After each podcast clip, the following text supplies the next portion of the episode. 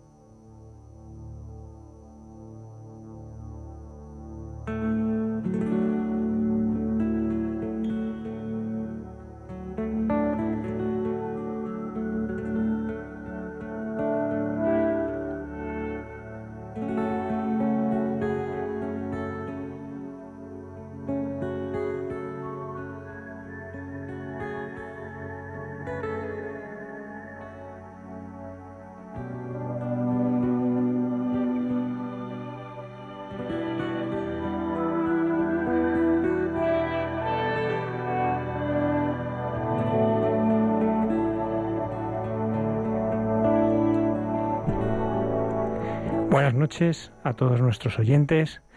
Buenas noches, Padre Isaac. Buenas noches. Buenas noches también a Antonio Esquivano en el control de sonido. Hola, buenas noches. Saludamos a nuestra directora, Almudena Delgado, que no puede acompañarnos, y a nuestros colaboradores habituales, a la hermana Carmen Pérez, al padre Alberto Rollo y a César Cid. En el programa de esta noche tenemos una protagonista, la misericordia. Vamos a tener con nosotros al padre Víctor Hernández Arcediano. Buenas noches, padre Víctor. Buenas noches.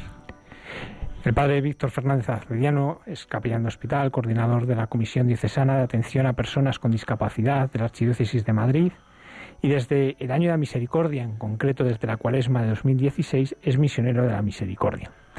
Él es muy conocido también porque lleva 11 años peregrinando a Lourdes con enfermos y vamos a conocer de su mano qué es ser misionero de misericordia y qué es la misericordia.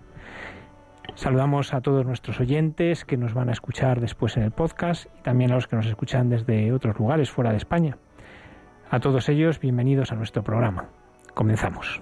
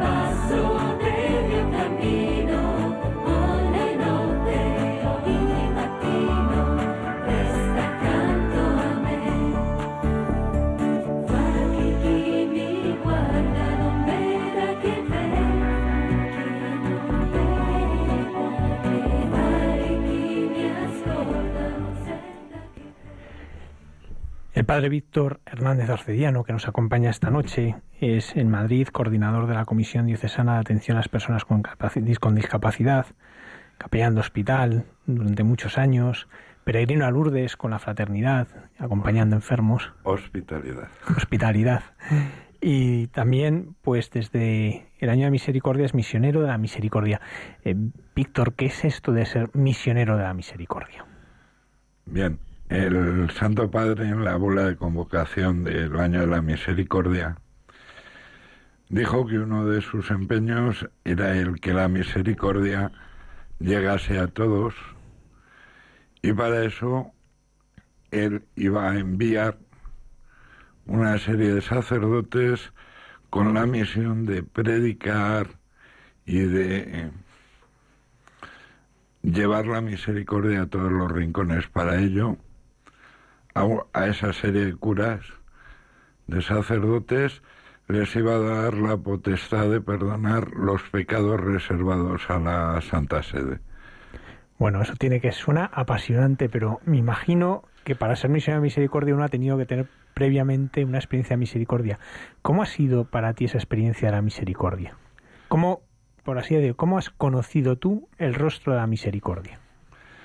¿Cómo he conocido el rostro de la misericordia? Yo creo que el rostro de la misericordia, sobre todo lo, lo descubrí después de estar un cierto tiempo poco alejado de la iglesia, un poco peleado con la iglesia, a través de un sacerdote cuando yo tenía 20, 21 años, que me, me descubre que Dios me ama. Y me descubre que Dios me ama y que me mira con amor a pesar de, de mi pecado. Y que precisamente por mi pecado me da la capacidad de mirar a otro en su pecado y poder entenderle y poder amarle igual que yo he recibido el amor, ¿no? Eso es saber mirar tus miserias con el corazón de Jesús. Misericordia. Saber mirar tus miserias con el corazón, con la mirada de Jesús, eso. Con la mirada y con el, corazón. de Jesús. Es precioso, ¿no? el, verlo así, ¿no? Y, esa es una de las grandes dificultades de las personas, ¿no? El, ver sus miserias así, porque o las miserias uno las ve como se las hacen mirar los otros, ¿no? O uno suele ser muy mal juez de sí mismo, ¿no? ¿Cómo, cómo a ti eso te ayudó a, reconciliarte contigo mismo, aparte de con Dios, ¿no? contigo mismo. ¿Cómo te ayudó a poder vivir en paz tu vida y a partir de ahí pues empezar un camino eh, que te lleve llevando hacia el Señor? Bueno, pues lo primero es descubrir el mandato del amor de Jesús. Amarás a Dios sobre todas las cosas y al prójimo como a ti mismo. Y empezar a leerlo desde el final. Si no eres capaz de amarte, no eres capaz de amar a los demás. O les vas a amar igual que te amas a ti, muchas veces a palos. Y si no amas a lo que Dios ha creado, ¿cómo vas a amar al Creador? Entonces tienes que empezar a descubrir eso, la mirada del corazón de Jesús. Y cómo te mira a ti mismo. Y cómo desde ahí empiezas a reconstruirte, a amarte, a decir que lo importante no es como en los cuadros en las catedrales, ¿no? el velo de, de hollín que se pone por encima del cuadro, sino lo que el autor pintó. Y muchas veces nos empeñamos en mirar demasiado ese hollín que se va poniendo y no nos fijamos en la maravilla que el autor pintó debajo. Desde ahí aprendes eso a, restaurar sin prisa con amor. No a toda prisa como con el Santiago este que ha habido ahora o el extremo de Borja. Porque si lo intentas hacer demasiado rápido, las cosas no suelen quedar bien. Es precioso esta imagen, ¿no? Que nos muestras eh, el sacerdote como restaurador, ¿no? como el que restaura, ayuda a restaurar, ayuda a sacar la imagen que el mismo Dios ha hecho. ¿no? Eh, y tú cómo de ir descubriendo ¿no? lo que nos vas contando, ¿no? cómo te vas descubriendo, cómo vas descubriendo a los demás, qué es lo que te va llevando a, descubrir la llamada de Dios a ser sacerdote. La llamada de Dios a ser sacerdote es plantearte un día cuando Dios te va pidiendo cada día un poco más, un compromiso más, ¿no? De ser un chaval alejado de la iglesia, un joven ya alejado de la iglesia, metido en un mundo de trabajo, de televisión, de conciertos, de a ir descubriendo esas pequeñas llamadas, a pequeños compromisos que cada vez van subiendo de tono hasta que te sientes enamorado. No enamorado tú de Dios, sino te sientes que Dios se ha enamorado tanto de ti y de tu pequeñez y de tu que le dices Señor si lo quieres todo todo eso fue en una noche de adoración y bueno pues él dijo sí vale para mí todo Y empiezas ese camino, primero en el seminario. ¿Cómo recuerdas tú el, momento de la ordenación? Uf, el momento de la ordenación es un momento muy complejo, muy complejo, porque sientes ante todo la felicidad, ¿no? Ante todo la felicidad de que Dios pone su amor en tus manos. Lo más valioso que tiene, que es su amor, que es su cuerpo, que es su... Y el hacerlo presente a los demás, lo pone en tus manos. Por otro lado, el miedo. El miedo hasta que dices, sé de quién me he fiado. Y luego la pequeñez la pequeñez de, ser débil, de ser frágil, de ser poca cosa, cuando estás postrado en tierra. ¿no? Y dices, a partir de que me levante, tengo la ayuda de todos los santos, del Espíritu Santo, de la Virgen, del mismo Jesús. Y por eso hemos estado haciendo la letanía para que mi pequeñez sea ayudada por, por todos ellos. Y desde ahí, eh, sin perder la responsabilidad, pero es la plenitud del amor. Si a ti te preguntan qué es lo más hermoso, lo más fascinante del sacerdocio y, también qué es pues, lo más difícil, lo que más complicado, ¿tú qué contestarías? Desde hoy, desde tu experiencia, no desde la del principio, que es muy distinta. Lo más maravilloso, sobre todo, es descubrir a otros que Dios les ama. Descubrirles que, que Dios les ha creado y les ha creado bien. Y que a pesar de nuestros posibles defectos, Dios sigue apostando por esa persona y sigue apostando entregando su cuerpo cada día, entregando su sangre cada día y dejando los sacramentos. Para mí yo creo que eso es lo más maravilloso del sacerdocio. Lo más difícil, lo más difícil a veces es vivir eh, tus pequeñas o grandes incoherencias, ¿no? Vivir y querer vivir una coherencia de, fe, de esperanza, de amor, cuando por los roces, por el cansancio, por no eres capaz de vivirlo a tope. Y muchas veces, precisamente, a veces donde más cuesta es en la fraternidad sacerdotal. ¿No? Que ahí somos incluso más duros que con otra gente. Pero al final descubres que, que es mi hermano, que es presbítero como yo, que es hombre como yo, y que necesita la mirada de misericordia, la mirada de amor. Tú pronto eres llamado a ejercer tu ministerio en, los hospitales, en la, pastoral, en, los centros sanitarios. Eh, ¿Cómo surge, pues, en cierto modo, como una segunda llamada, ¿no? Porque realmente uno lo puede ver como, bueno, pues el destino que ha tocado, ¿no? Pues te ha tocado esto como te puede haber tocado una parroquia, pero también uno puede ver en eso una llamada. ¿Cómo, cómo, cómo fue este, este momento, ¿no? De empezar en la pastoral de la salud.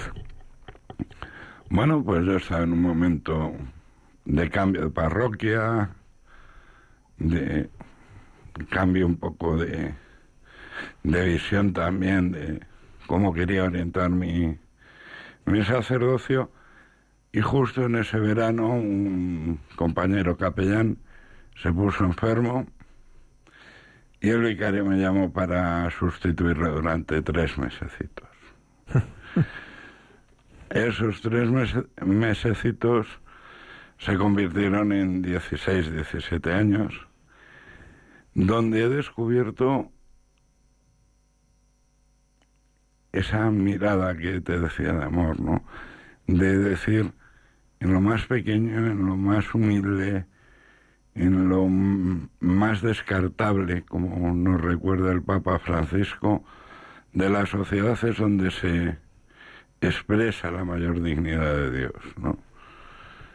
Donde Dios valora a la persona no por lo que puede hacer, no por sus potencias, sino porque es su hijo y porque es su hijo amado hasta el extremo y porque es su hijo en ese cuerpo dolorido en la cruz, ¿no?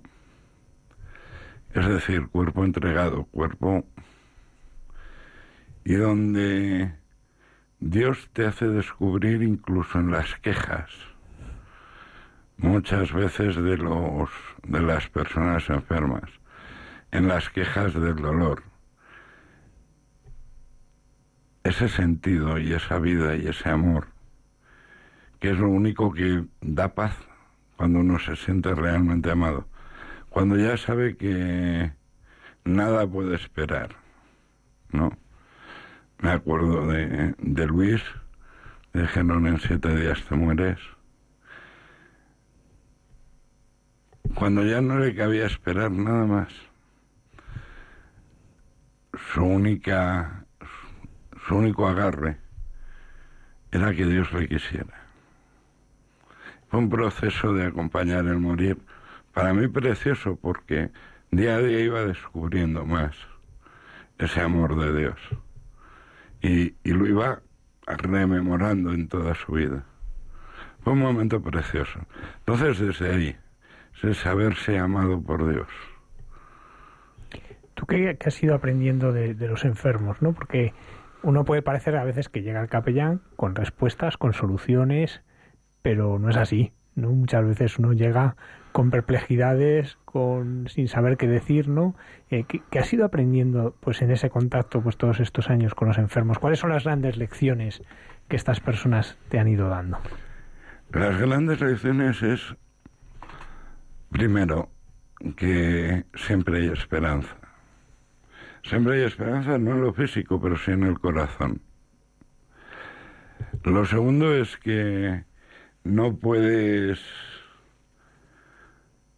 hablar con la con las palabras, tienes que hablar con la mirada, tienes que hablar con la sonrisa, tienes que hablar cogiendo la mano,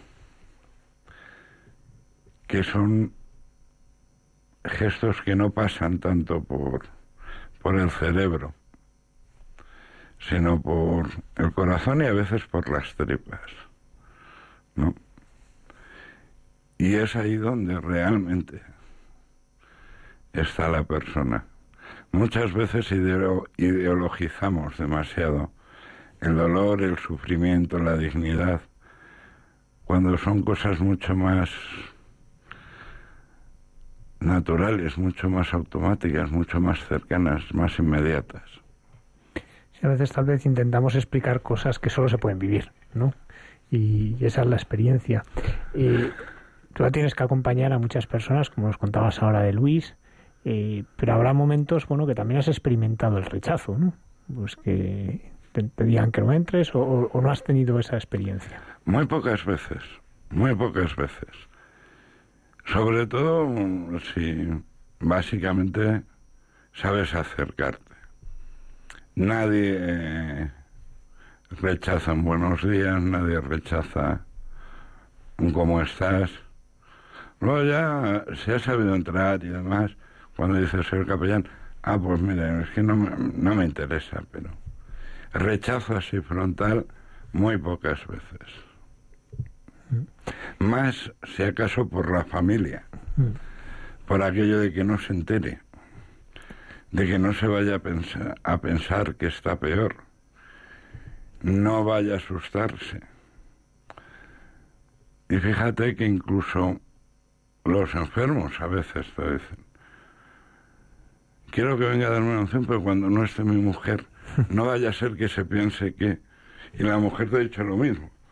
Venga cuando esté dormido, no vaya a ser que se piense que ese pacto de silencio, de no hablar de lo que pasa en el corazón cuando llega el dolor, de lo que pasa en el alma, de lo que pasa en...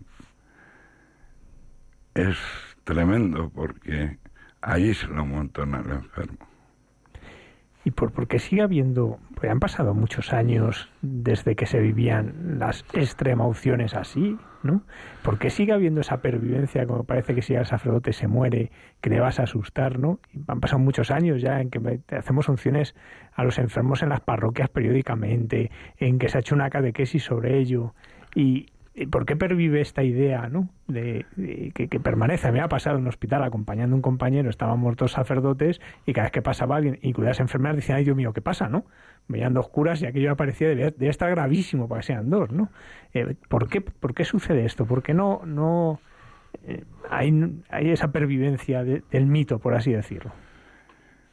Pues mira, por un lado, por la desacralización que tenemos en nuestra sociedad donde la cultura religiosa ha perdido gran parte de, de formación, pero donde queda todo ese trasfondo religioso y esas imágenes religiosas, muchas veces deformadas.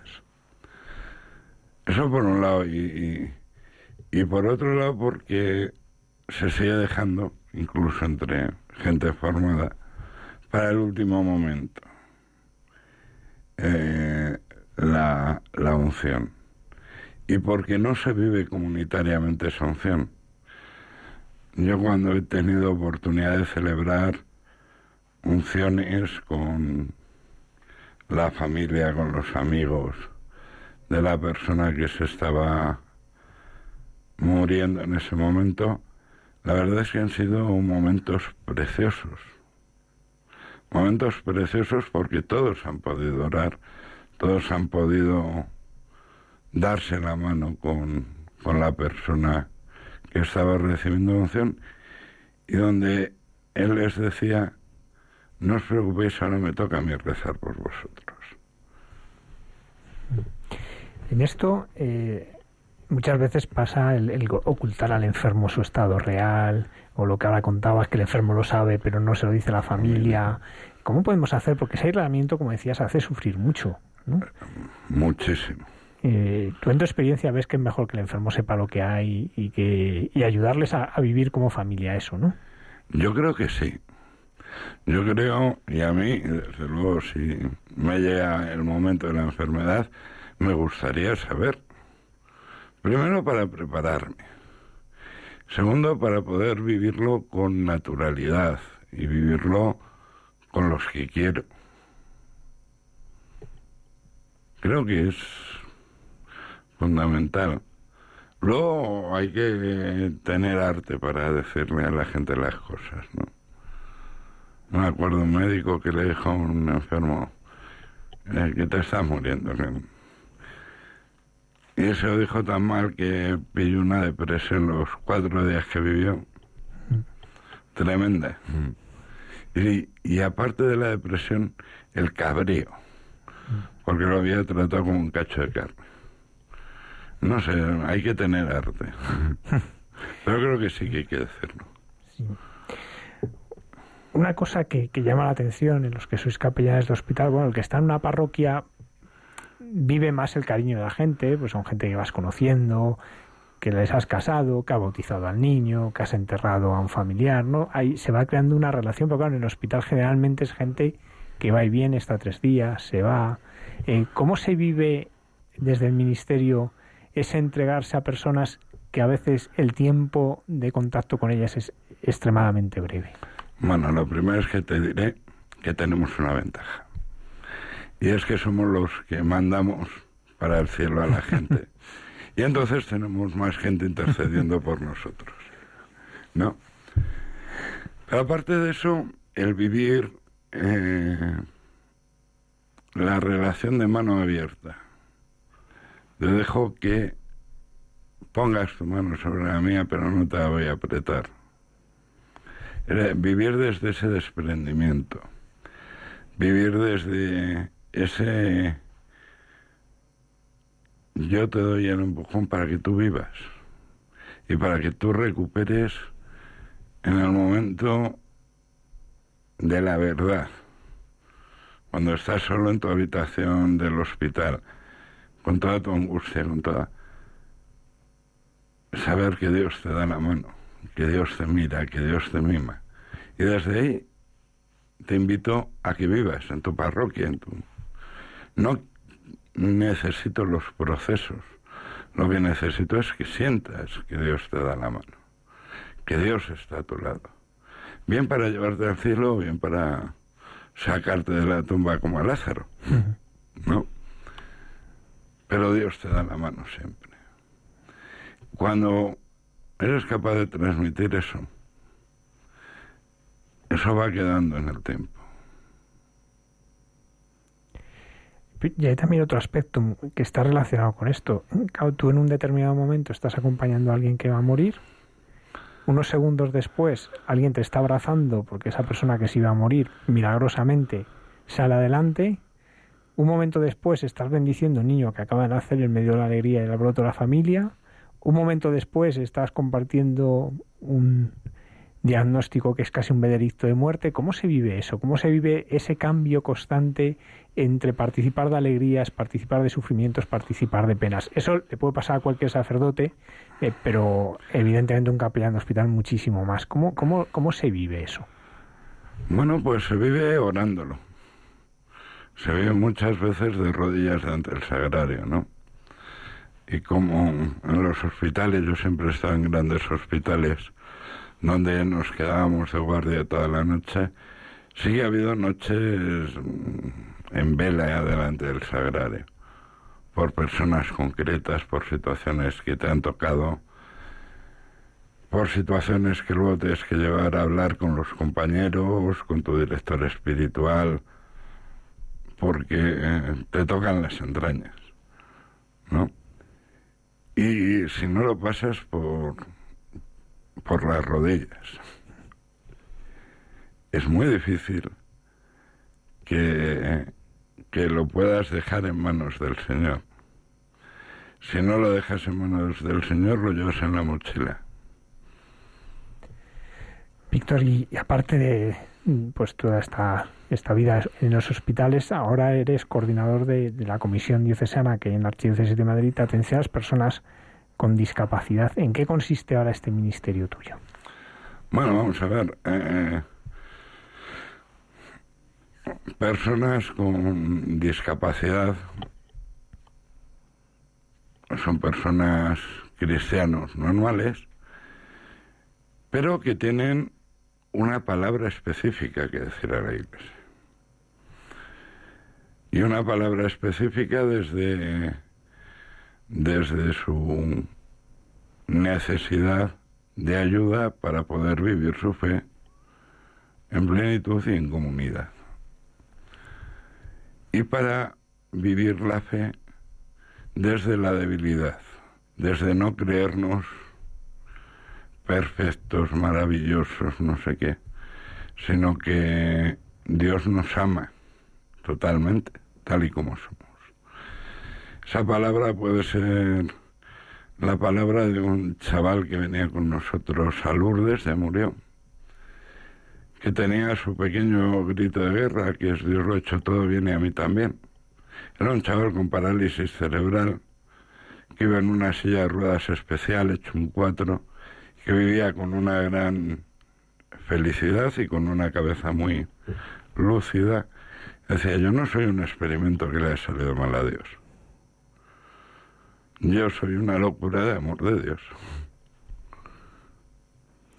Sí, a veces parece que esto sería, bueno, templos accesibles, eh, eh, facilitar la asistencia a las personas con discapacidad, pero lo que nos cuentas, lo que se va es algo más profundo, ¿no? Es ayudar a las personas a vivir la situación en la que están, ¿no? No solo eso, sino a que ellos tengan su palabra de evangelización, no solo para otros discapacitados, sino para toda la comunidad cristiana.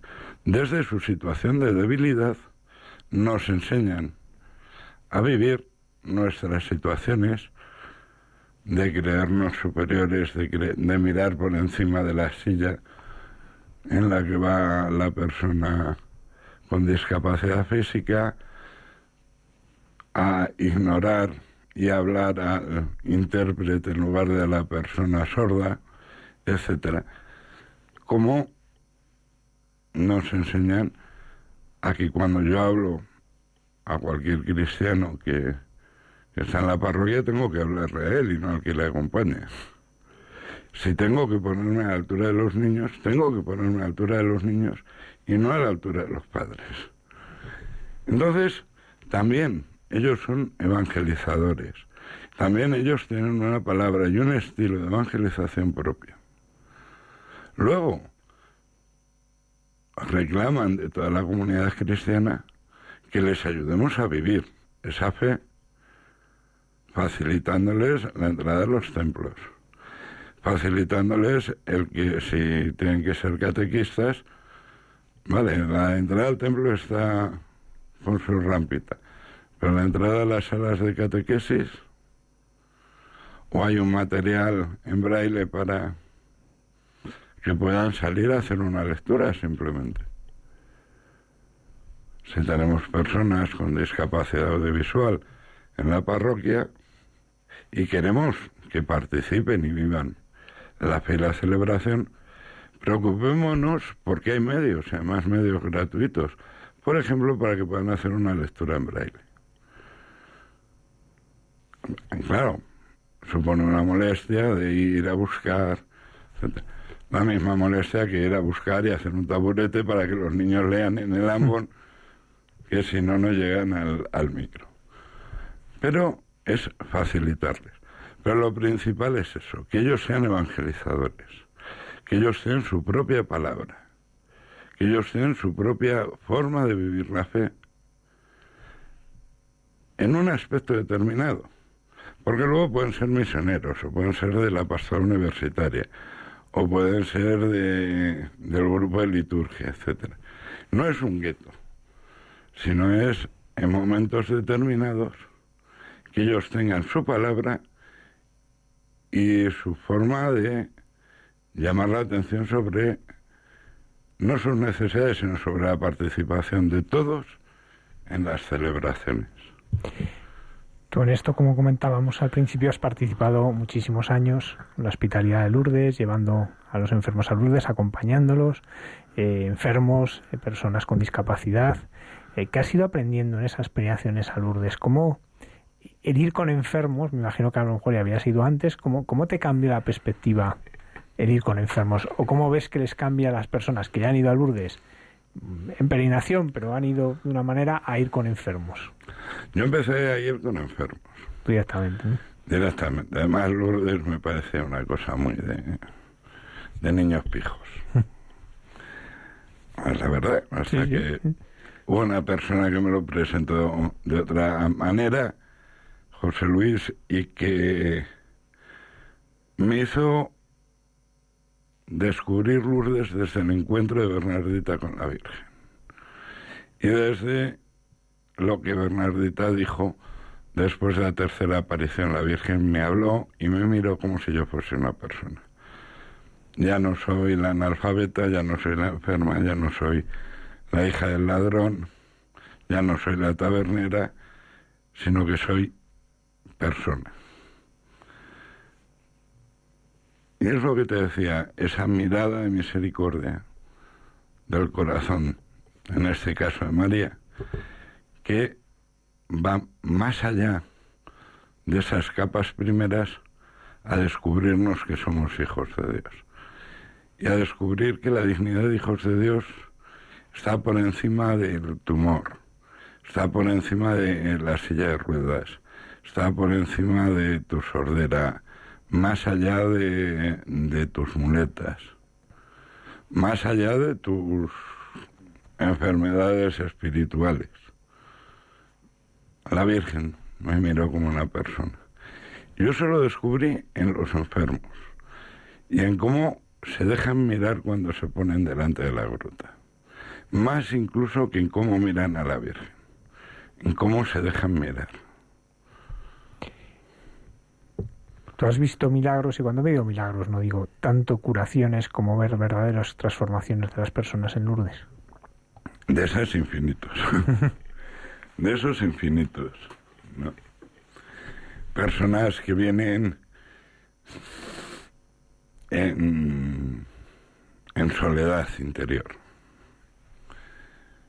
rechazadas, que no se quieren, que no se que no saben tener en cuenta yo de las 23 peregrinaciones que llevo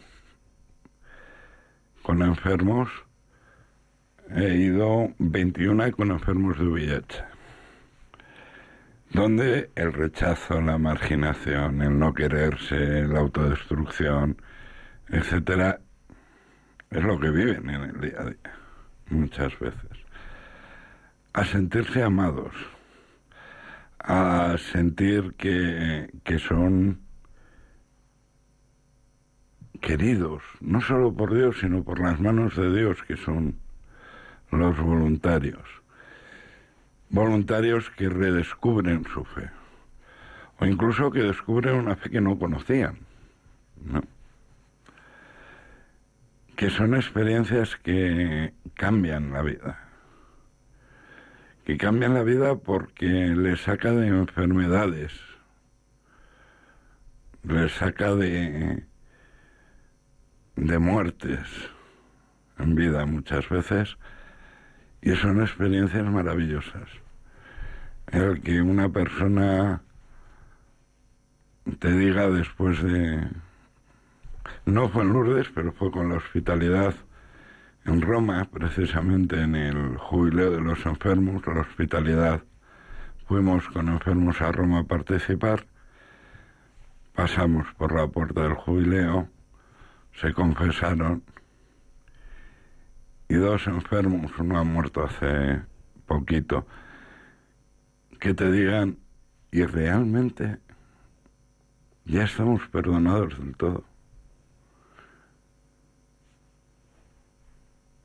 Esa expresión de, de felicidad, de paz de su, de su cara, cuando nadie les había perdonado, cuando no les perdonaron ni un año de cárcel, porque estos habían pasado por la cárcel cuando no les habían perdonado ni sus amigos de, la droga, ni sus familias, ni que de repente se sientan perdonados. Y a partir de ahí, Mariano y Vicente han sido expresión evangelizadores totales. Pues del perdón podemos ir a ese otro ministerio que es ser misionera misericordia. ¿Cómo surge? Bueno, sabemos que, los misioneros misericordia los anuncia el Papa en la ULA del año de la misericordia, anuncia que lo va a haber, pero nadie sabía muy bien ni qué era eso, ni en qué iba a consistir. ¿Cómo te llaman a ti a ser misionera misericordia? Vamos a ver, el, Papa hace un llamamiento en la, en la bula a sacerdotes que quieran vivir esto y a los obispos para que ofrezcan sacerdotes poniendo una serie de condiciones, de, más que condiciones de características que debiera de tener los misioneros de la misericordia. en un grupo de reflexión, de vida, de, pues estábamos leyendo la bula. Y dos de eh, los laicos que estaban por allí me dicen, oye, Víctor, esto es lo que tú haces.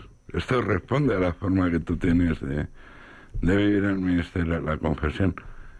¿Por qué no te haces misionero de la misericordia? Quedó ahí. Alguien se lo comentó al obispo y en uno de los encuentros, pues estábamos hablando de, pues eso, lo que iba a ser el año de misericordia.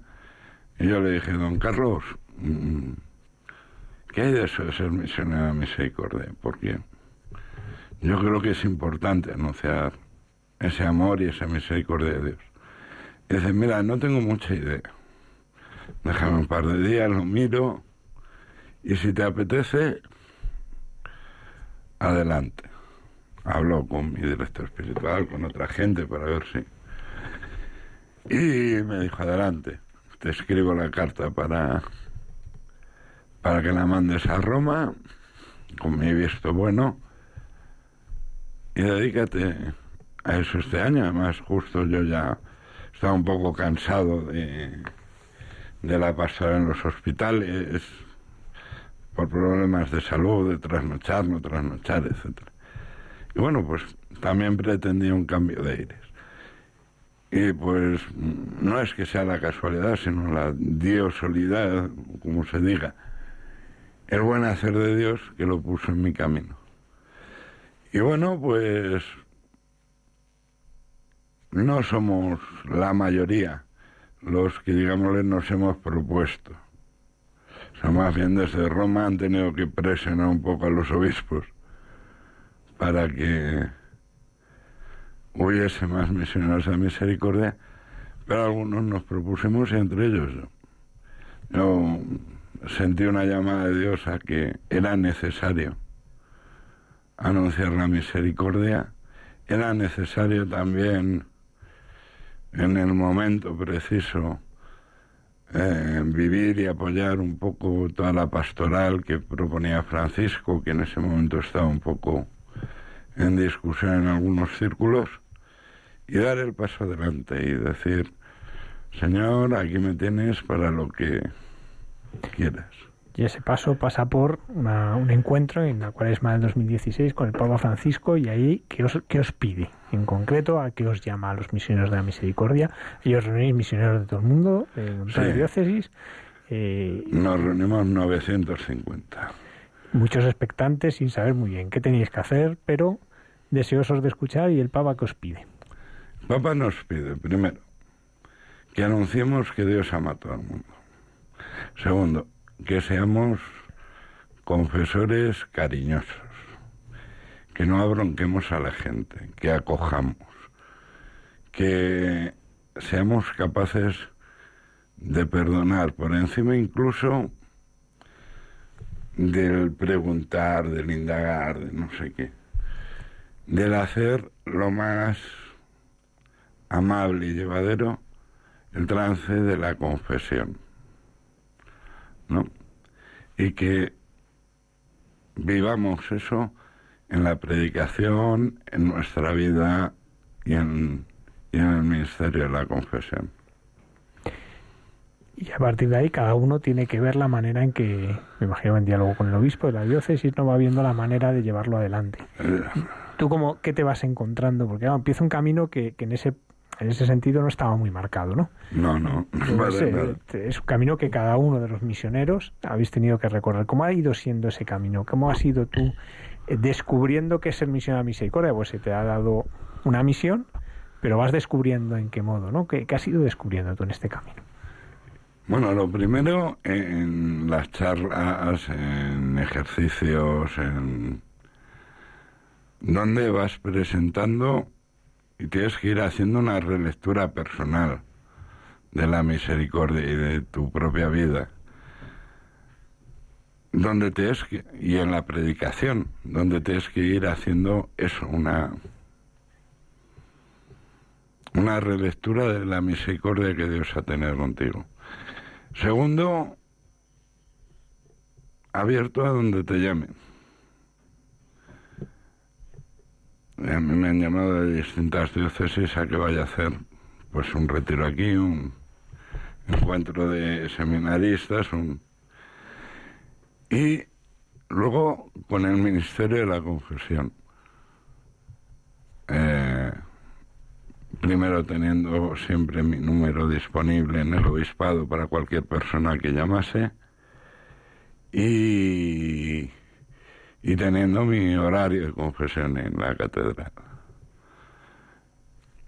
Pero sobre todo eso, la disponibilidad a gente que te llama, compañeros que te llaman según llegas de Roma, oye, es que tengo que hablar contigo, o gente mm, que te oye por la radio y se viene desde Galicia para, para confesar porque ha oído aquí en este mismo estudio lo que hemos estado hablando de los misioneros de la misericordia y a través de Radio María me localiza para, después de casi 60 años sin comulgar por un error que tuvo en su momento eh, y por una mala experiencia de confesión, después de estar 60 eh, años sin comulgar, viene a confesarse para poder comulgar.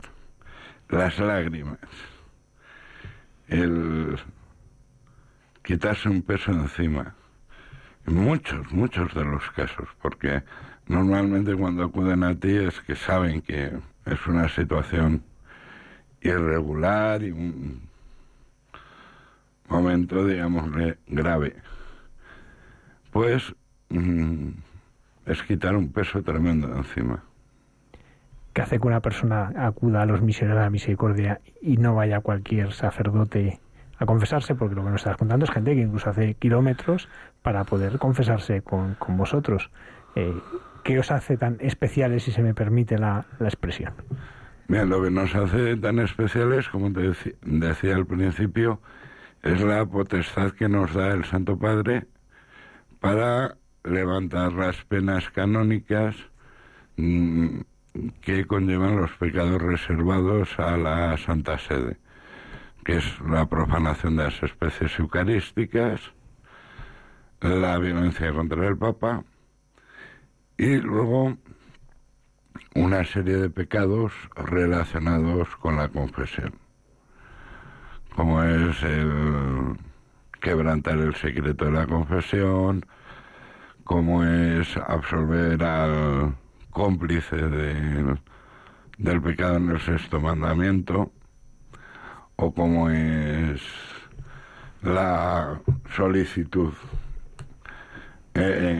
o sea, hacer proposiciones deshonestas en la confesión o valiéndote de lo que la, la persona te ha confesado.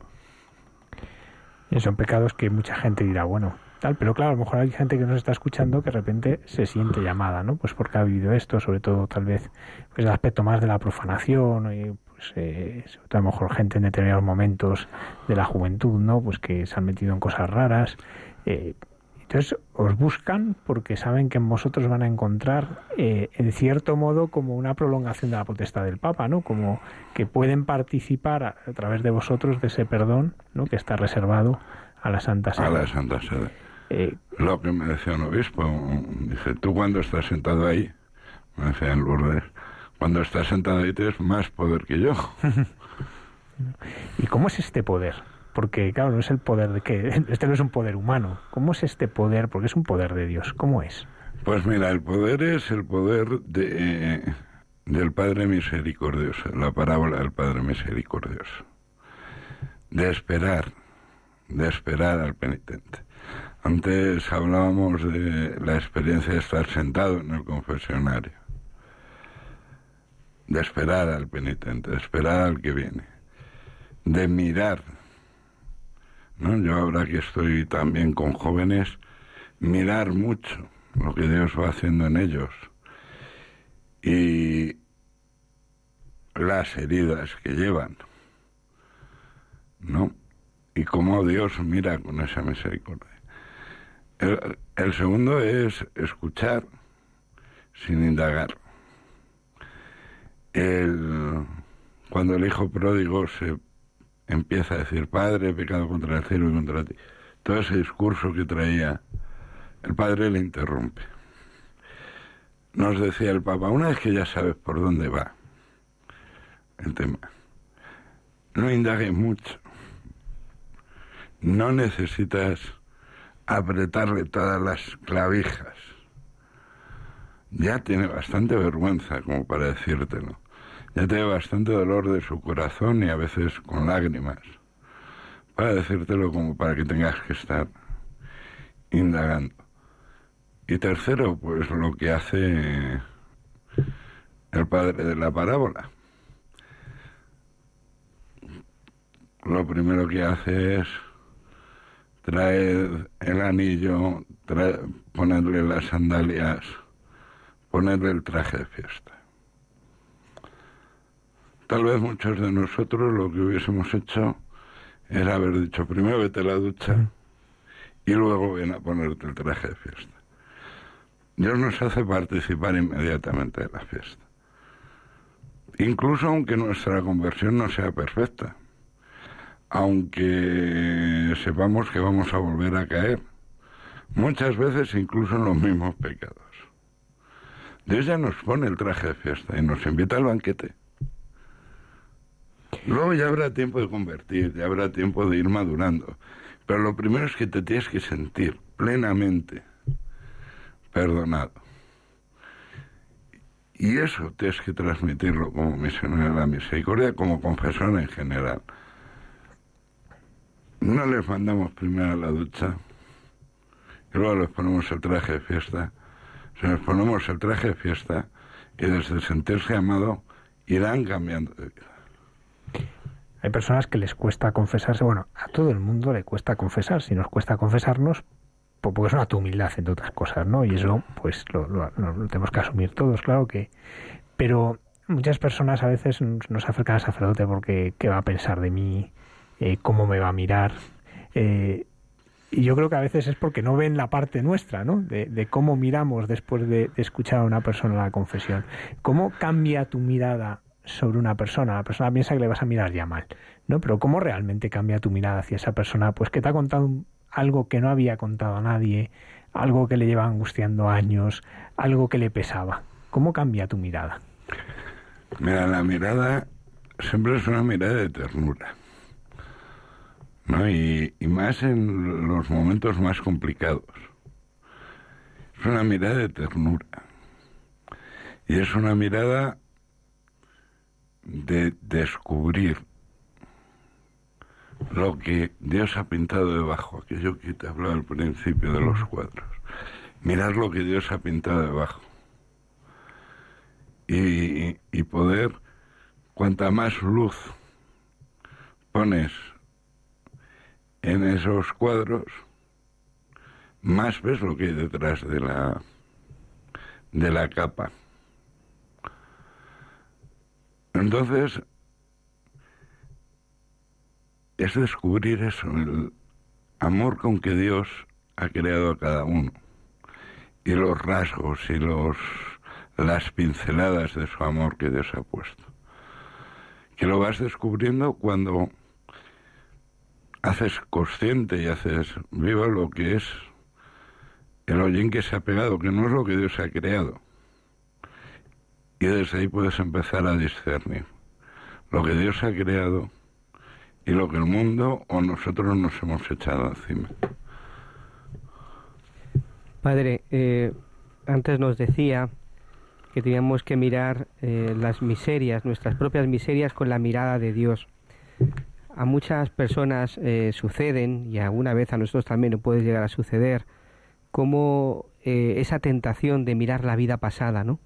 como que no nos, nos atormenta, no, no nos deja eh, muchas veces mirar a Dios, ¿no? ¿Qué nos recomienda para salir de esa tentación de la vida pasada? Escuchar lo que Dios nos dice.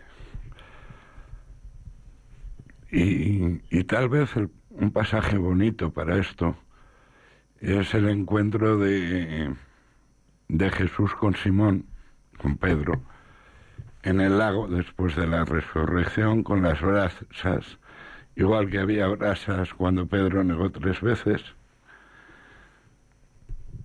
Y Jesús le dice, Simón, me amas. Simón, me amas.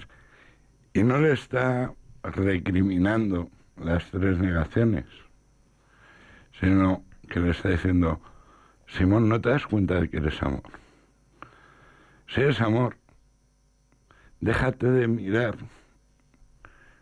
las negaciones y haz tu trabajo, ama, apacienta mis ovejas. Simón, ¿no te das cuenta de que si no eres amor no eres nada? Olvídate de que te has hundido en el lago y ama, porque si no eres amor no eres nada. Le está repitiendo tres veces, tú eres amor. Y le está haciendo recordar sus encuentros de amor, que son mucho más fuertes, aunque no tan escandalosos y llamativos, no hacen tanto ruido como cortar la oreja al criado de Malco o tantos otros. No, pero Jesús siempre te está diciendo, me amas, eres amor, date cuenta. Incluso cuando mires tu, tu vida pasada, recuerda que si ha habido dolor es porque me amabas, te alejabas de mí y te dolía porque me amabas. Una persona que, que dice, yo no me sé confesar, no que les parece que no se saben confesar, ¿tú qué les dirías o qué les dices, porque eso lo tendrás que decir a muchos, para poderse confesar bien? En el sentido, cuando digo confesarse bien, en el sentido de que uno de verdad haga experiencia de este diálogo de misericordia. Que mire primero su dolor, aquello que realmente le duele en el corazón Segundo, que mire su miseria, pero que la mire desde el corazón. Y luego que abra su espíritu y que abra su vida a la luz de Dios. Luego lo demás, hacer listas de pecados, no sé qué creo que hay que dejar hablar más al corazón a veces. Sí, es, poder experimentar realmente que es un diálogo, ¿no? De, misericordia en el que el sacerdote es testigo privilegiado, ¿no? Eh, eso tal vez es lo que muchas veces no se da confesión, que claro, eh, por nosotros pasa una misericordia que se queda, ¿no? Es decir, no es simplemente una misericordia que uno da, sino que se queda y que por eso permite mirar eh, de otra manera. Y yo creo que esto es importante, ¿no? El, recordarlo, ¿no? Porque cuántas veces uno, incluso hay gente que se deja de confesar pues por no darnos la lata. Pues para eso estamos, ¿no? sí, para eso estamos. Hay otro tema, ¿no? Al, hablar aquí de mirar el dolor. ¿Cuál es el poder de las lágrimas? Porque tantas veces delante de ti en el confesionario habrá gente que se haya puesto a llorar y habrá estado tiempo llorando incluso, ¿no? Y de no poder hablar, me imagino, y, y yo muchas veces veo que con las lágrimas somos un poco enseguida decimos no llores, no llores, no llores, ¿no? Como si fuese tremendo llorar. ¿Cuál es el poder de las lágrimas? No, mira, las lágrimas sanan heridas. Las lágrimas transforman lo seco en un vergel de amor. Las lágrimas son expresión magnífica del amor recuperado. Las lágrimas son expresión magnífica de la necesidad de sanar. No, Migueli tiene una canción que se llama Tengo un tupper lleno de lágrimas, que dice en un momento, eh, me he comprado un hisopo, creo que mañana me compraré otro, porque las lágrimas bendicen cosas tornan saladas las que eran sosas. No es. Las lágrimas son expresión de mucho. Y son expresión ante todo de la propia vida de Jesús. Jesús también lloró de la tumba de Lázaro. No, también son cosas de Dios. ¿Cómo te ha cambiado a ti el ser misionero de la misericordia? Cuando tú miras estos eh, prácticamente de dos años, ¿no? De, estar en este ministerio. Eh, ¿Qué te ha cambiado? ¿Qué, ¿Cuáles son los regalos más grandes que has recibido en este tiempo? El primer regalo es sentirme misericordiado. Son los palabras del Papa. sentirme misericordiado. Yo creo que ese es el mayor regalo que, que he tenido. El segundo regalo es saber mirar cada vez con más profundidad, con más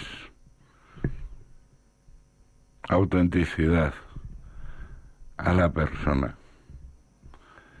Y aunque me siguen saliendo críticas y me siguen... Pero sí el, el mirar de otra manera y el mirar las miserias desde el corazón de Jesús.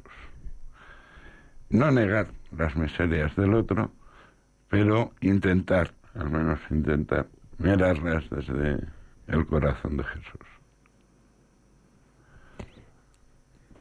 Esto del misionero misericordia continúa en el tiempo, tenéis fecha de caducidad. Eh, eh, hasta que se disponga lo contrario. Es decir, la intención del Papa, que como es él el que puede dispensar esto, esta potestad, es que mientras él viva, tengamos esta potestad. Que la misericordia no haya que ir a buscarla, sino que la misericordia siga llamando a tu puerta cerca de tu casa. ¿Cómo te ha unido a Pedro, cómo te ha unido al Papa, pues este participar de, bueno, de esto que os ayuda a participar de, de su, de su eh, esta parte de su ministerio, ¿no? Este poder perdonar determinados pecados. Que, ¿Cómo te ha ayudado a ti a vivir tu relación con el Papa? Bueno, ante todo, por la cercanía que nos ha mostrado a los misioneros de la misericordia, pero también por descubrir y profundizar en, en sus discursos, en sus mensajes, en sus escritos,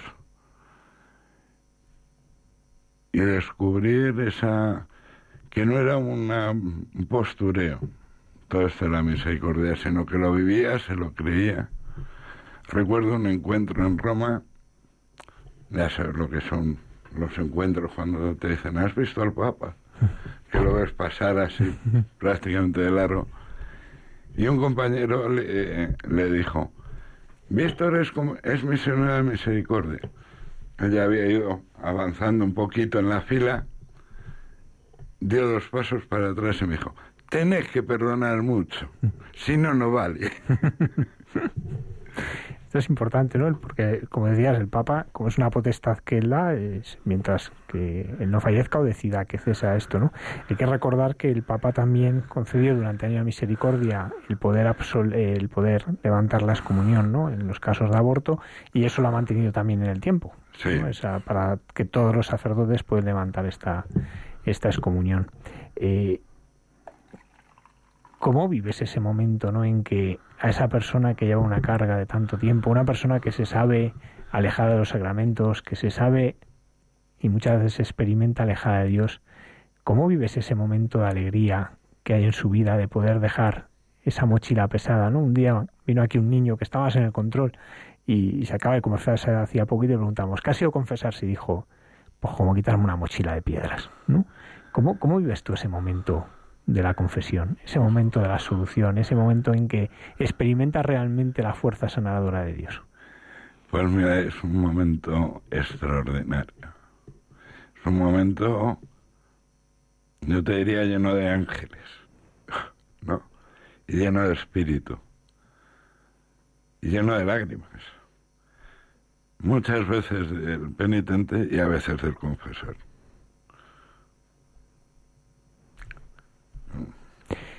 Víctor, si alguien quiere o necesita confesarse contigo, ¿tú dónde estás ahora atendiendo?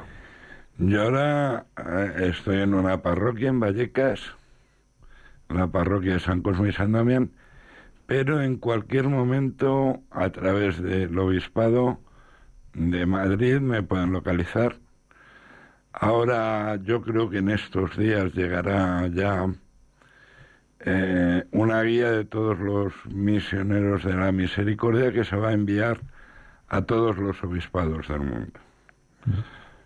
Donde tú estés, donde estés, puedes llamar y decir, ¿cuál es el misionero de misericordia que tengo más cerca? En Venecia.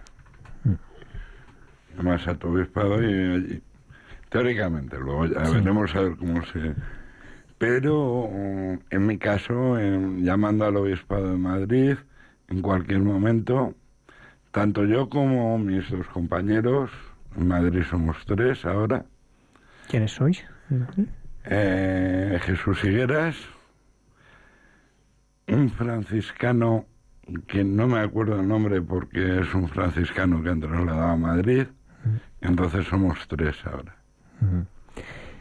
Bien, ¿no? Porque eso es un dato pues que, luego habrá quien no lo pregunte y nos hemos adelantado antes de que, alguien lo pregunte porque seguro que hay alguno que ha dicho yo me tengo que ir a confesar con este sacerdote.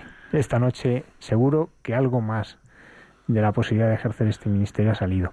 No queríamos despedirnos sin hablar de la Virgen. Ha salido, claro, cómo no va a salir, ¿no? Pero eh, ¿cómo todo esto te ha unido a la Virgen María, ¿no? Porque decías, pues eso, lo, que fue un poco tu itinerario en Lourdes, ¿no? De descubrir a, a la Virgen, pero ¿Cómo el, la misericordia te ha abierto a conocer mejor a la Virgen? Vamos a ver la, la mirada materna de María. Siempre es una mirada que, que mira con esa ternura que implica la, la misericordia. Esa insistencia en la intercesión que es rezar el rosario ruega por nosotros. ¿No? Te va calando ese ser sacerdotal, ser intercesor, porque ella es la intercesora.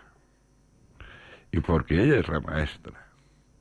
Y porque ella es la que acoge. Porque ella es la que mira en nombre de Dios. Porque ella es la que nos abre la puerta de la misericordia, la puerta de atrás de la salvación, que, que es eso, el perdón, su amor, su cariño, su haced lo que los diga.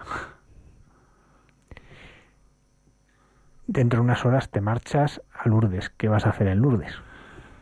Pues voy a pasar 15 días confesando seis horas, siete horas diarias, que además hay en Lourdes es no parar.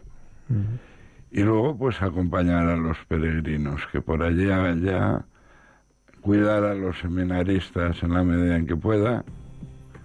Y bueno, pues vivir esa misericordia primero en mí. Primero en mí, dejarme mirar por María igual que Bernadette se sintió mirada por María. Víctor, muchísimas gracias por compartir con nosotros pues esta experiencia preciosa que estás viviendo, que has vivido en tu vida misericordia y que estás ayudando a vivir a otros. Te damos las gracias, son la una y ocho minutos ya. Eh, ha sido una, una larga entrevista, ¿no? Pero en que te agradecemos que, que, hayas abierto hoy tu corazón, ¿no? Y que nos hayas enseñado, porque creo que hoy hemos aprendido todo, sobre todo esta idea que dejabas, ¿no? Descubrir que Dios se ha enamorado de ti. Me parece que es una idea que tiene que calar en el corazón, ¿no? Que muchas veces nos fijamos en eso, en cómo te enamoras tú de Dios, ¿no? Pero eh, esta experiencia, Dios se enamora de ti y, y te mira y mira toda tu vida, ¿no? Desde el corazón, pues es lo que nos has transmitido. Muchísimas gracias, Víctor. Gracias a vosotros.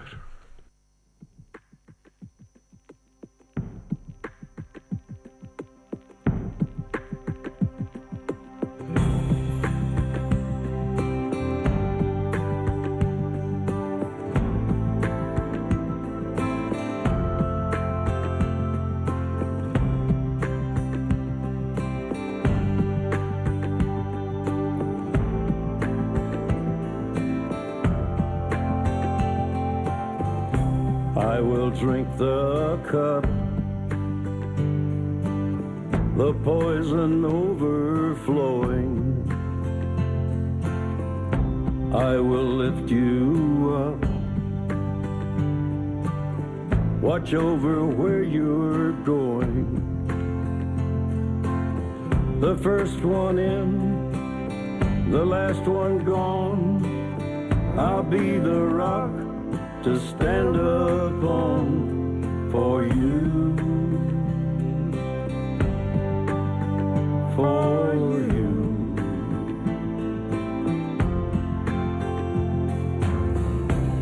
My spirit aches, and I can't stop this river flowing. In fear I take each labored breath I draw in knowing that this could be my life, my final hour.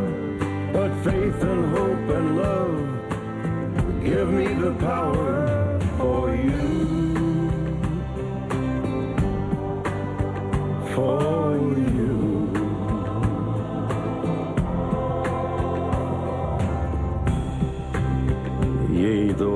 through the valley of the shadow of death, I will fear no evil, for you are with me.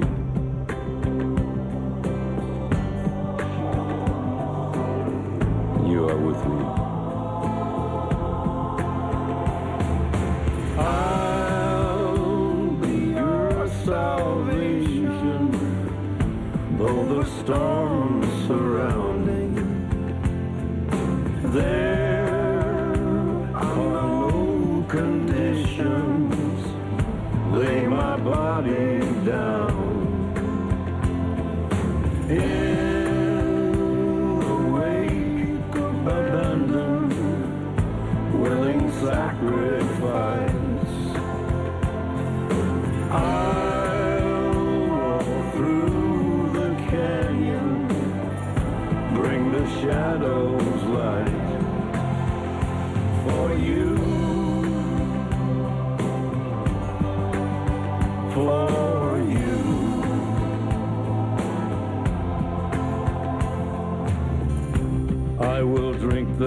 cup, the poison overflowing. I will lift you up, watch over where you're going. The first one in, the last one gone. I'll be the rock to stand upon. The first one in, the last one gone. I'll be the rock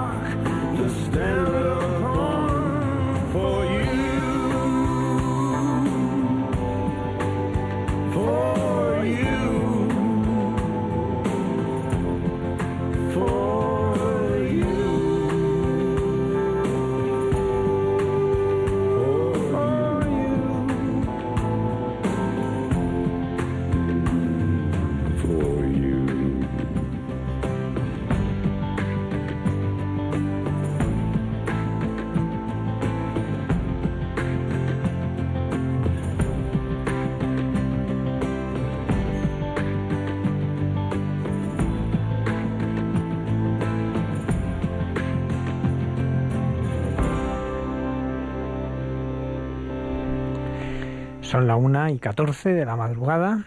Padre Isaac, ¿qué nos trae hoy nuestro queridísimo colaborador, el Padre Alberto Rollo? Pues hoy vamos a escuchar en esta sección de los santos de andar por casa a un fiel cristiano que fijaros que se santificó primeramente como casado, como viudo y como religioso. Incluso su misma hija también está en ese proceso de, de beatificación. Ambos son de Granada y son Francisco Barre, Barrequeguren y Conchita Barrequeguren. Recordamos que el Padre Alberto Rollo es consultor de la Congregación para la Causa de los Santos, por tanto, él tiene que participar en muchos de los procesos que lleva a beatificación y él nos va trayendo semana tras semana, pues a distintos beatos santos y algunos que están en proceso, pues para que los conozcamos mejor y de esta manera, pues que aprendamos, ¿no? a vivir esta comunión con los santos.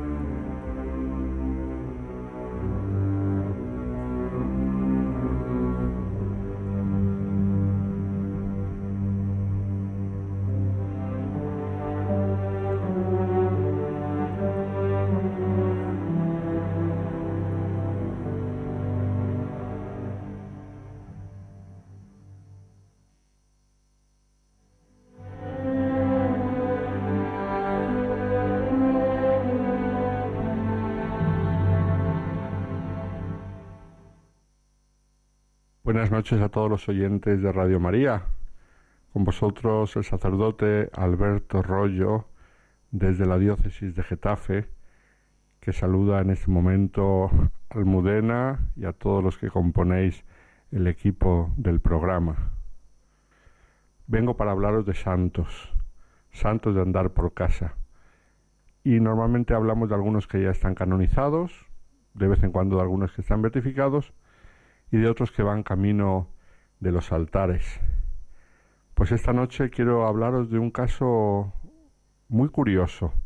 No es extraño, pero es curioso. Es el caso de un fiel cristiano que se santificó primero como casado, después como viudo y como religioso al final. Y además su hija también está en proceso de canonización. Por lo tanto, el caso se hace más curioso todavía. Padre e hija, camino de los altares. Padre e hija, cuya causa ha llegado al final prácticamente al mismo tiempo, y en el pasado mes de abril, al finales, se discutió en Roma, en la Congregación de los Santos, por parte de los consultores teólogos de la congregación, el caso de la santidad de los dos. Se discutieron por separado las virtudes de cada uno, pero en una misma tarde. Y esto es hermoso, como el padre y la hija han llegado los dos al final del proceso. También os tengo que decir, ya desde ahora, que en el caso de los dos, los teólogos dieron un voto afirmativo sobre la heroicidad de las virtudes del padre y de la hija. Con lo cual, a lo mejor, podríamos verles beatificados juntos. Ahora todo dependerá del milagro, como sabéis, una vez que el Papa, si Dios quiere, les declare venerables, hará falta un milagro. Con un poco de suerte, a lo mejor se podría conseguir que los dos fueran beatificados juntos. Así lo esperamos. ¿Quiénes son este padre y esta hija? Si hay alguno que me está escuchando desde Granada, se lo pueden imaginar, porque en Granada son dos personajes muy conocidos, Francisco Barrecheguren Montagut y su hija Conchita Barrecheguren. Por el apellido Barrecheguren, el apellido del padre, ya os podéis hacer una idea que su padre era de origen vasco. Y por el segundo apellido Montagut, os podéis imaginar que la madre era catalana. Y él había nacido en Lérida. Estamos en un 21 de agosto de 1881 en la ciudad de Lerida. Era de una familia adinerada, tanto el padre como la madre venían de los dos de muy buena familia. Pero el pobre Francisco, desde el primer momento de su vida, fue marcado por el sufrimiento y por la pérdida de seres queridos. Cuando todavía no tenía un año, murió su padre. Y cuando cumplió cinco años, murió su madre. Y entonces el pequeño Francisco se encontró solo en el mundo y acudió en su ayuda una tía suya paterna, María, hermana del padre, que vivía en Granada. Por lo tanto, Francisco Barrecheguren, a la edad de cinco años, dejó la ciudad de Lérida, solamente volvería en su viaje de novios para ver la ciudad en la que había nacido, pero ya toda su vida se desarrolló prácticamente en Granada. En Granada creció en la iglesia de los jesuitas y en el colegio. Allí recibió sus sacramentos. En el colegio estudió y aprendió los rudimentos de la vida cristiana, aunque hay que decir que no fue un muchacho demasiado piadoso. Sí, era religioso, pero de modo muy superficial.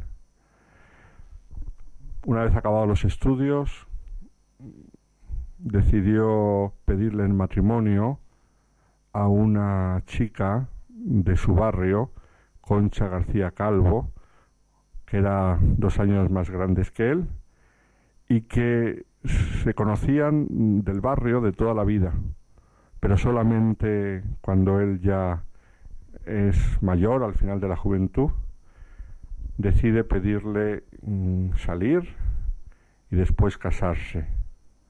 Formaron una familia muy hermosa, solamente tuvieron una hija, Conchita, la que va camino de los altares, a la cual educaron cristianamente. Cuentan los biógrafos de Francisco que fue con el nacimiento de su hija y el bautizo de la hija cuando él empezó a acercarse un poco más a Dios, porque hasta entonces había sido muy frío, como os he dicho antes, en su juventud y al principio de su matrimonio. Pero luego le ocurrió una cosa que le hizo acercarse más a Dios, para que veáis cómo el Señor escribe derecho con renglones torcidos. ¿Qué es lo que le pasó? Pues en un momento de su vida, cuando su hija era pequeña, él se puso enfermo del estómago con una enfermedad que no sabían curar y entonces mm, para intentar curarse salió de la ciudad de Granada, se fue a un lugar de balneario junto con su mujer y su hija y cuando estaba en el balneario hizo una novena a la Virgen del Carmen, prometiéndole acercarse a Dios si se curaba. ¿Y sabéis lo que pasó? Pues que no se curó, pero se acercó a Dios. La novena le ayudó a acercarse a la Virgen Santísima y a Dios, pero no se curó. Tuvo que sufrir las consecuencias de su enfermedad durante toda su vida.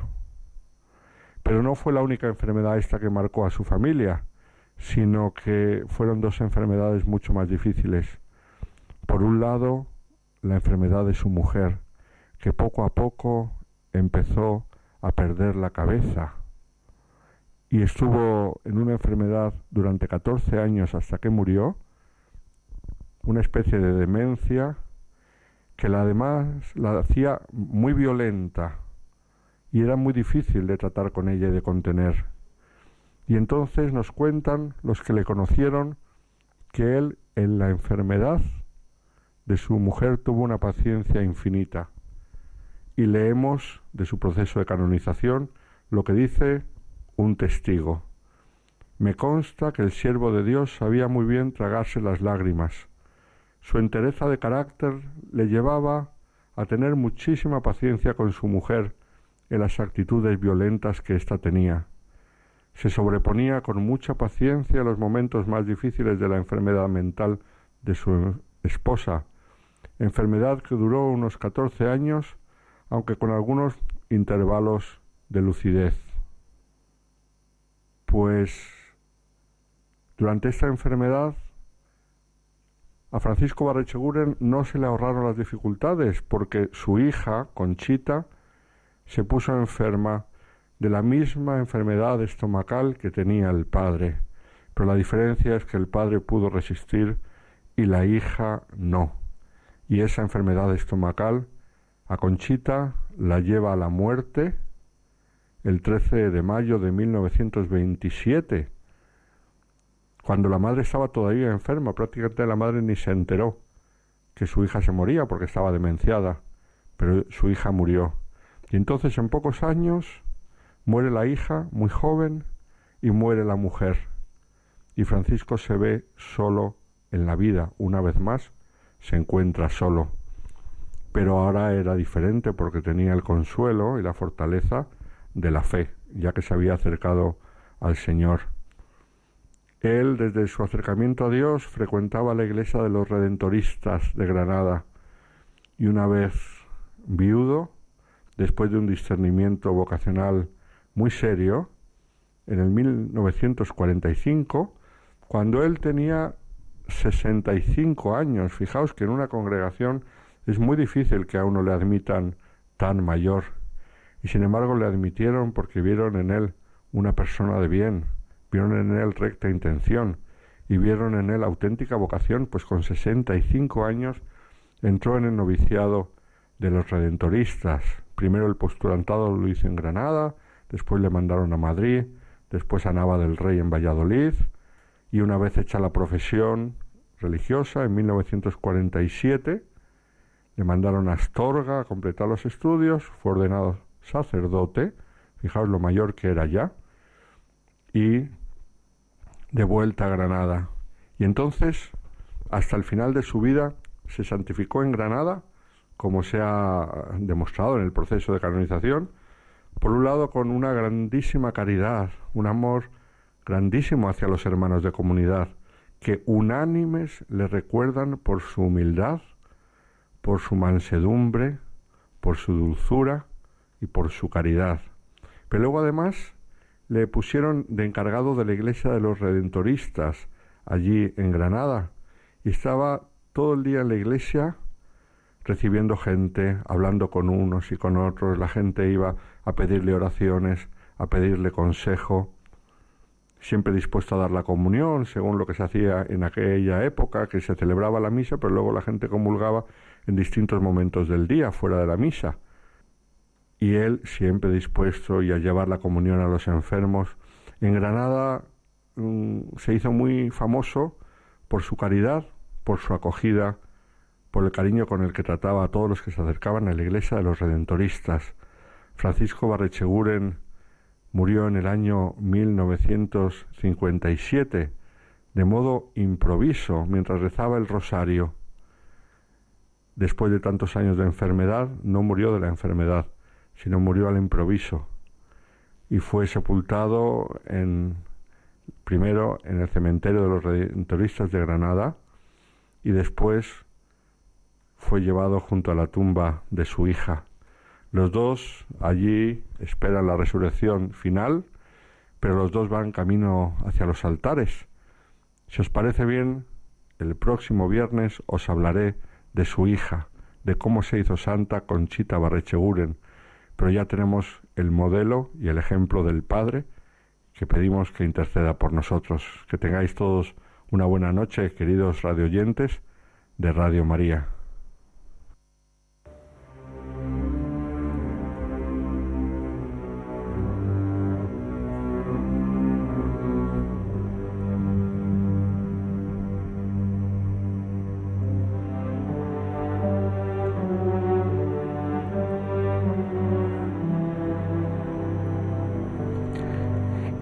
Es poder ir conociendo pues a estos santos, a todos estos que están en proceso de beatificación, porque es un regalo porque es poder la posibilidad de tener más amigos en el cielo.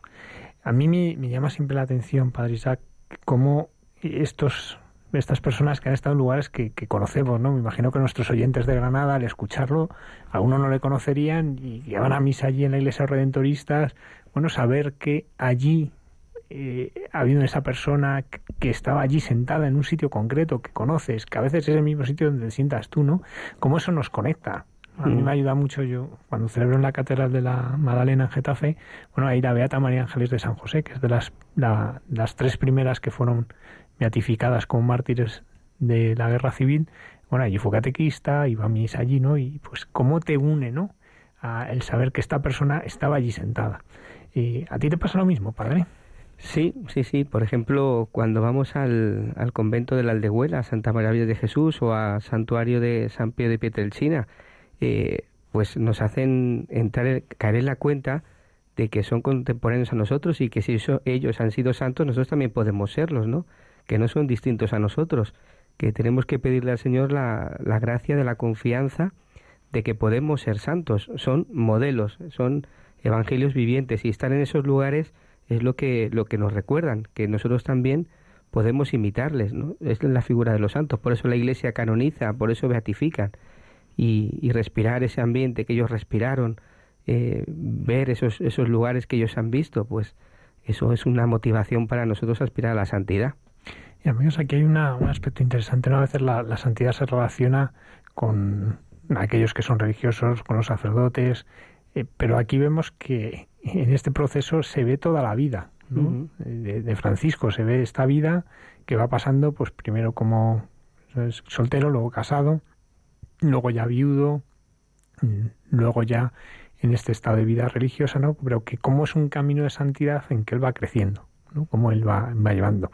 Bueno, pues esperamos, la verdad, con, con gran interés, pues el próximo día, ¿no? Este regalo a que su nos hija trae. Cristina. A su hija Conchita, sí. Conchita. Que es la que el- eh, nos va a poder contar el padre Alberto, pues para que la conozcamos mejor. Y ahora vamos a escuchar a nuestro colaborador César Cid, que nos trae, como siempre, pues palabras de consuelo, palabras que ayudan a fortalecer a los enfermos.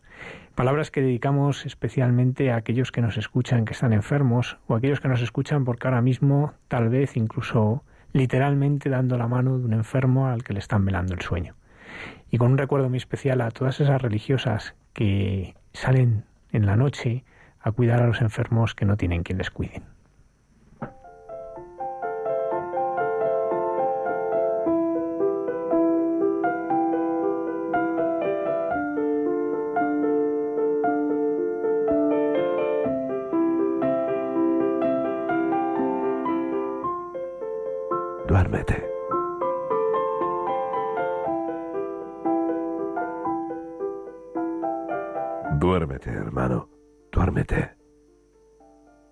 Suspende ya tu miedo atropellado y viértete en el seno del sosiego. Ese, aledaño al paraíso, del que tanto te habló Dios íntimamente. Cierra ya los ojos a esta luz engañosa y febril y mira la hermosura de tu destino. Todo el dolor que has arrastrado es hoy riqueza para tu alma, que vislumbra ya con nostalgia el bello rostro del amado. Disfruta el naufragio de tu vida en el manantial gracioso del que beberás eternamente. Sentirás tu corazón como un pajarillo ruidoso, inquieto por abandonar su jaula, en el camino que has desbrozado con cada acto de amor. Verás que el último regalo es comprender que no es posible vivir sin amor y que amar implica sufrir. El dolor ha alargado los límites de tu conciencia, hermano, como un regalo único. Por ello, tu alma verá en breve que no hay límites de tiempo y espacio y participará de la sinfonía universal que Dios dirige. Y para el alma, el sufrimiento será solo un recuerdo y la promesa más hermosa. Leí, no sé a quién, que el dolor es el incienso del mundo. Duérmete, hermano, que este sueño no depende ya de ti. Tu llanto anónimo riega ya las raíces del mundo, y no hay tanto amor aquí como mereces.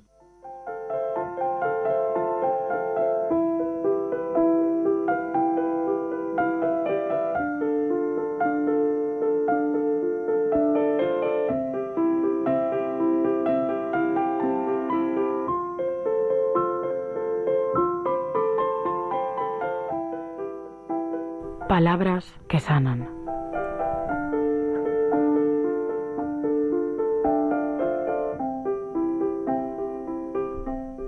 Agradecemos a César Cid pues este espacio que comparte cada viernes con nosotros y que nos acerca porque a, los enfermos les ayuda a escuchar esto, pero también nos ayuda a los demás, ¿no? Porque como nos contaba el padre Víctor, pues los enfermos nos enseñan, ¿no? nos enseñan a vivir muchas cosas, sobre todo nos enseñan el valor de la fragilidad, el valor de la debilidad, ¿no? el valor de aquellas cosas que el mundo no valora, porque es verdad que, como tantas veces el Papa ha dicho, es una vivimos una época del descarte, ¿no? En el que se oculta el sufrimiento, en el que, y lo hemos visto estas semanas, ¿no? La aprobación del aborto en Irlanda, eh, en el Congreso en Argentina, pues estos impulsos a leyes hacia la eutanasia, también en nuestro país, ¿no? Como muchas veces se tiende eso a, a descartar, ¿no? Y, y, estas palabras nos enseñan a valorar, ¿no? El valor que tiene la persona enferma, el, el sufrimiento humano. El que tiene el sufrimiento, todas estas cosas que es verdad que, que el mundo ya no nos enseña a mirar. Y yo creo que la clave estaba en lo que el Padre Víctor nos decía, ¿no? Mirar desde el corazón de Dios. No solamente mirando desde el corazón de Dios, mirando cómo Él les mira, ¿no? Que es lo que nos decía, ¿no? De, de los enfermos, ¿no? Eh, cuando se descubren mirados por Dios, que Dios se ha enamorado de ellos, cómo se lo transforma todo, cómo lo cambia todo. Y por eso el acercarnos a los enfermos es una obra de misericordia no solo con ellos, sino también con nosotros, porque nos ayuda, nos, hace entender cosas, nos ayuda a profundizar, ¿no? Y es verdad que vivimos en un mundo muy loco, lleno de cosas que a veces pues hace que bueno, pues que no vivamos esta obra de misericordia que tanto bien nos hace. Pues vamos ahora a escuchar eh, a Marco Frisina, este compositor italiano eh, y director que tanto nos ayuda con sus composiciones y que tanto está cambiando en muchos lugares la música litúrgica. Vamos a ver este momento pues para escuchar y para reposar un poco lo que hemos ido escuchando, ¿no? tanto en la entrevista del padre Víctor como luego en el testimonio que nos traía el padre Alberto de Francisco y Conchita, como también estas palabras de César Cizo.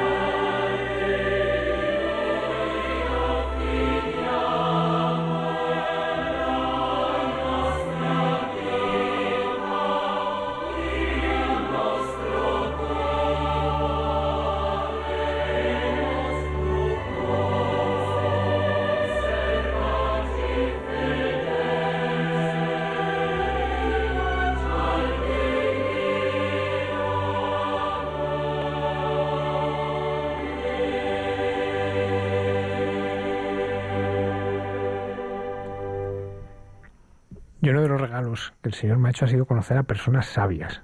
Personas, cuando digo sabias, son personas no que sepan mucho, sino que tienen una mirada a la realidad que no solamente se basa en el saber, sino en ver la realidad también desde Dios. Saben unir las cosas, saben encontrar las conexiones profundas que las cosas tienen y saben descubrir la huella de Dios. Y una de esas personas es la hermana Carmen. Me parece que es de las personas más lúcidas, con una mirada más penetrante en la realidad. Por eso es un privilegio poderla escuchar. Vamos a escucharla esta noche. Vamos a, dejarnos sorprender una vez más, un viernes más, por estas palabras que siempre nos ayudan a descubrir un poco más de esta realidad.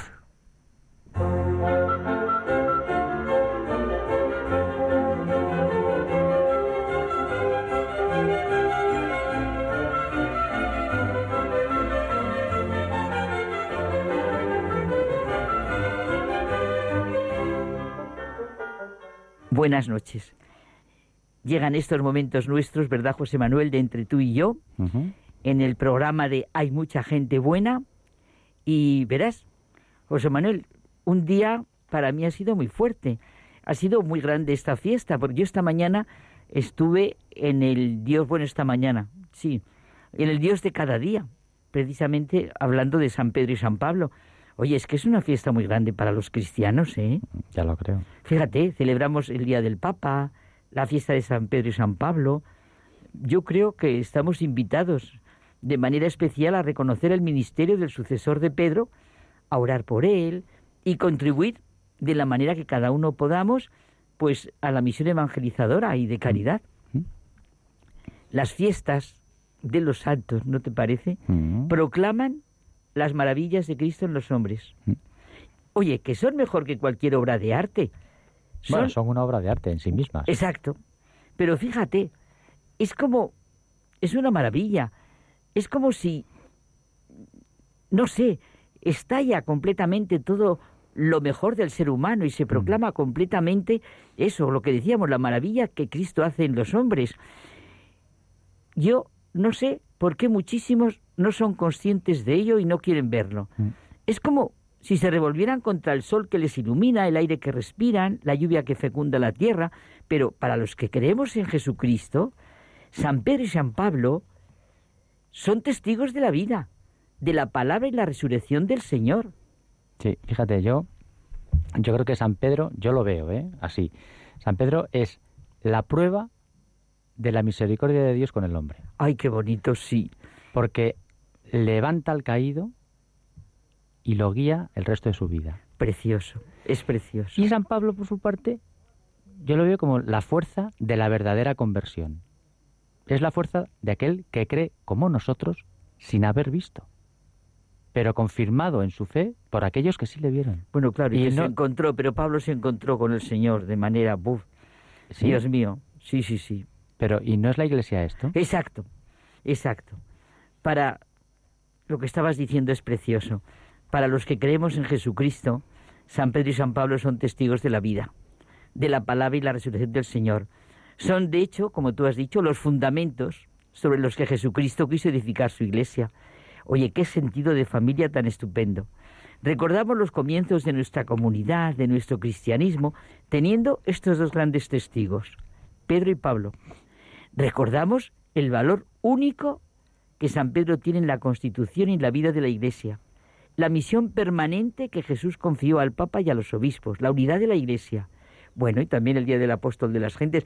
Me ha encantado que hayas puesto de manifiesto en los dos la misericordia del Señor. ¿Cómo ensancha esto nuestro corazón?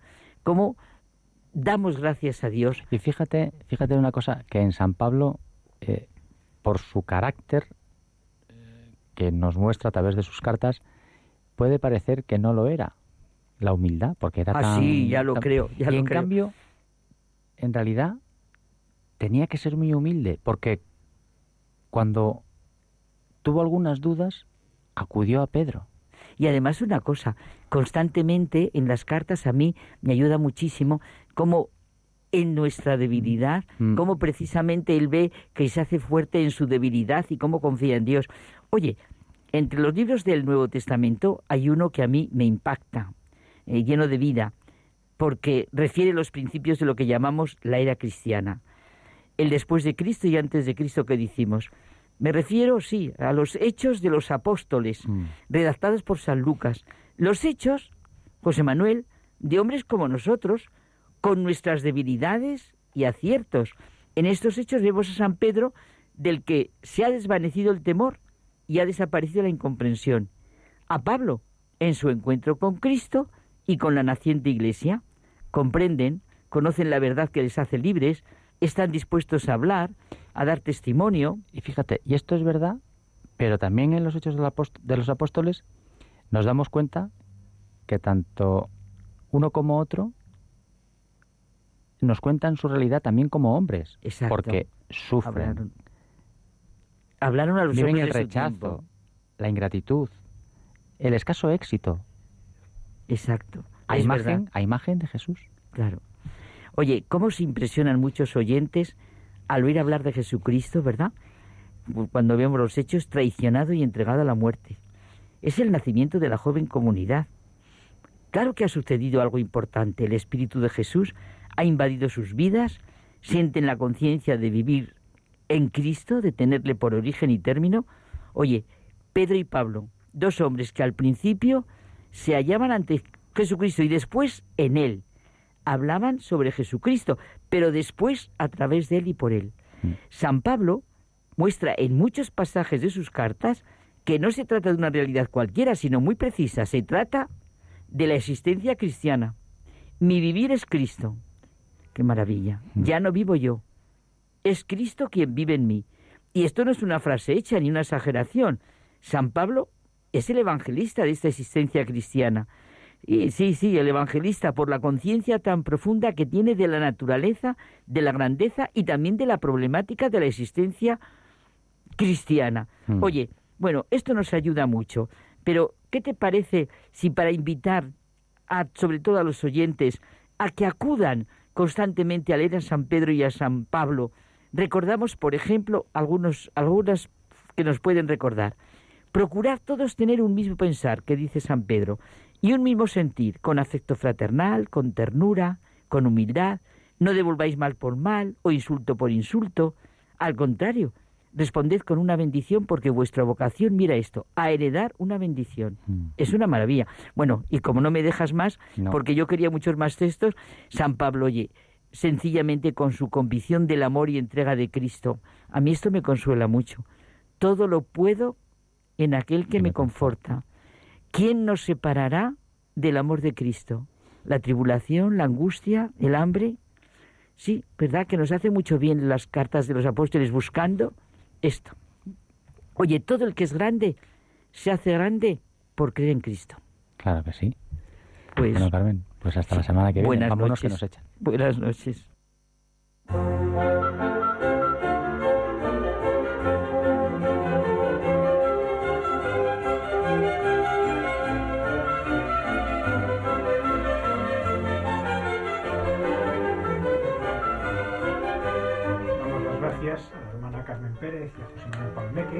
Que nos han traído esta sección les damos las gracias una vez más pues por ayudarnos a vivir más profundamente nuestra fe, ayudarnos a vivir más profundamente nuestra existencia cristiana. En concreto, esto nos ayuda pues a este cierre del día de los santos apóstoles Pedro y Pablo. Concluimos ya nuestro programa. Ahora vamos a tener un momentito pues para la oración, para reposar el corazón en el Señor.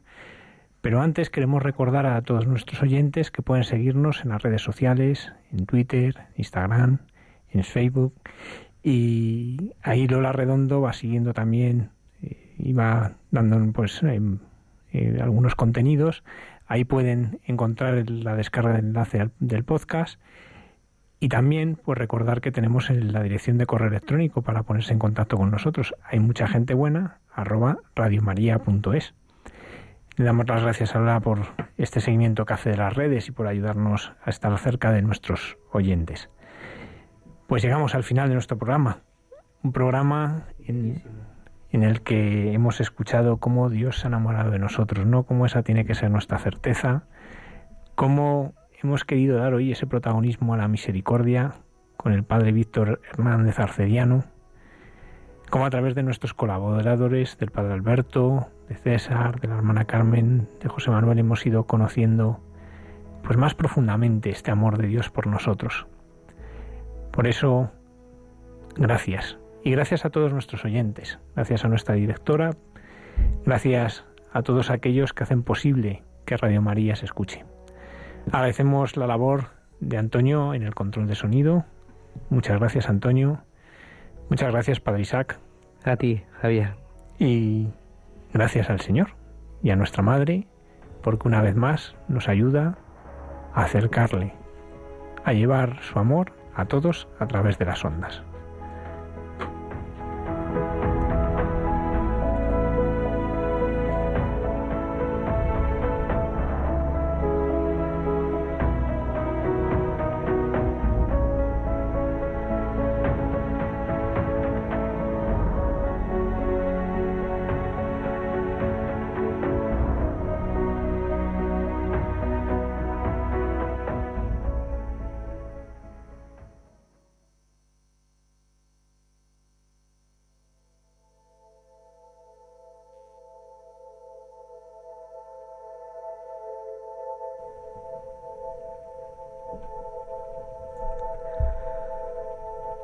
Señor, tú me sondeas y me conoces. Me conoces cuando me acuesto o me levanto. De lejos penetras mis pensamientos. Conoces mi camino y mi descanso. Gracias por el don de la misericordia. Misericordia que brota de este corazón traspasado. Gracias Jesús por tu abrazo en los momentos de fragilidad y debilidad. Gracias por tu paciencia, que es nuestra salvación. No mires nunca mi pecado. Mira el amor que te tengo. Levántame siempre de mis caídas. Concédeme ver mi vida como una obra de tu misericordia, mis miserias desde tus ojos de amor de Padre. Gracias por amarme tal y como soy, por mirarme con ternura, por tu misericordia infinita que todo lo puede. Gracias por tu mirada.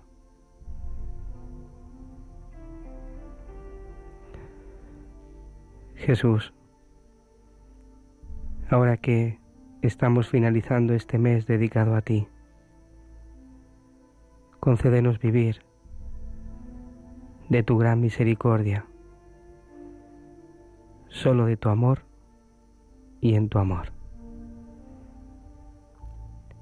El Señor esté con vosotros. Y la bendición de Dios Todopoderoso, Padre, Hijo y Espíritu Santo, descienda sobre vosotros y os acompañe siempre. Amén. Buenas noches.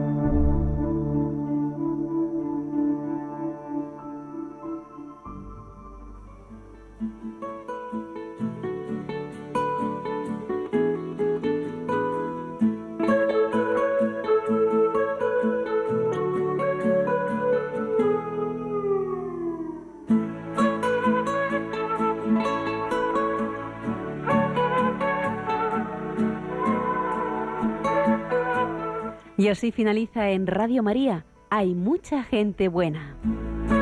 Un programa dirigido por Almudena Delgado.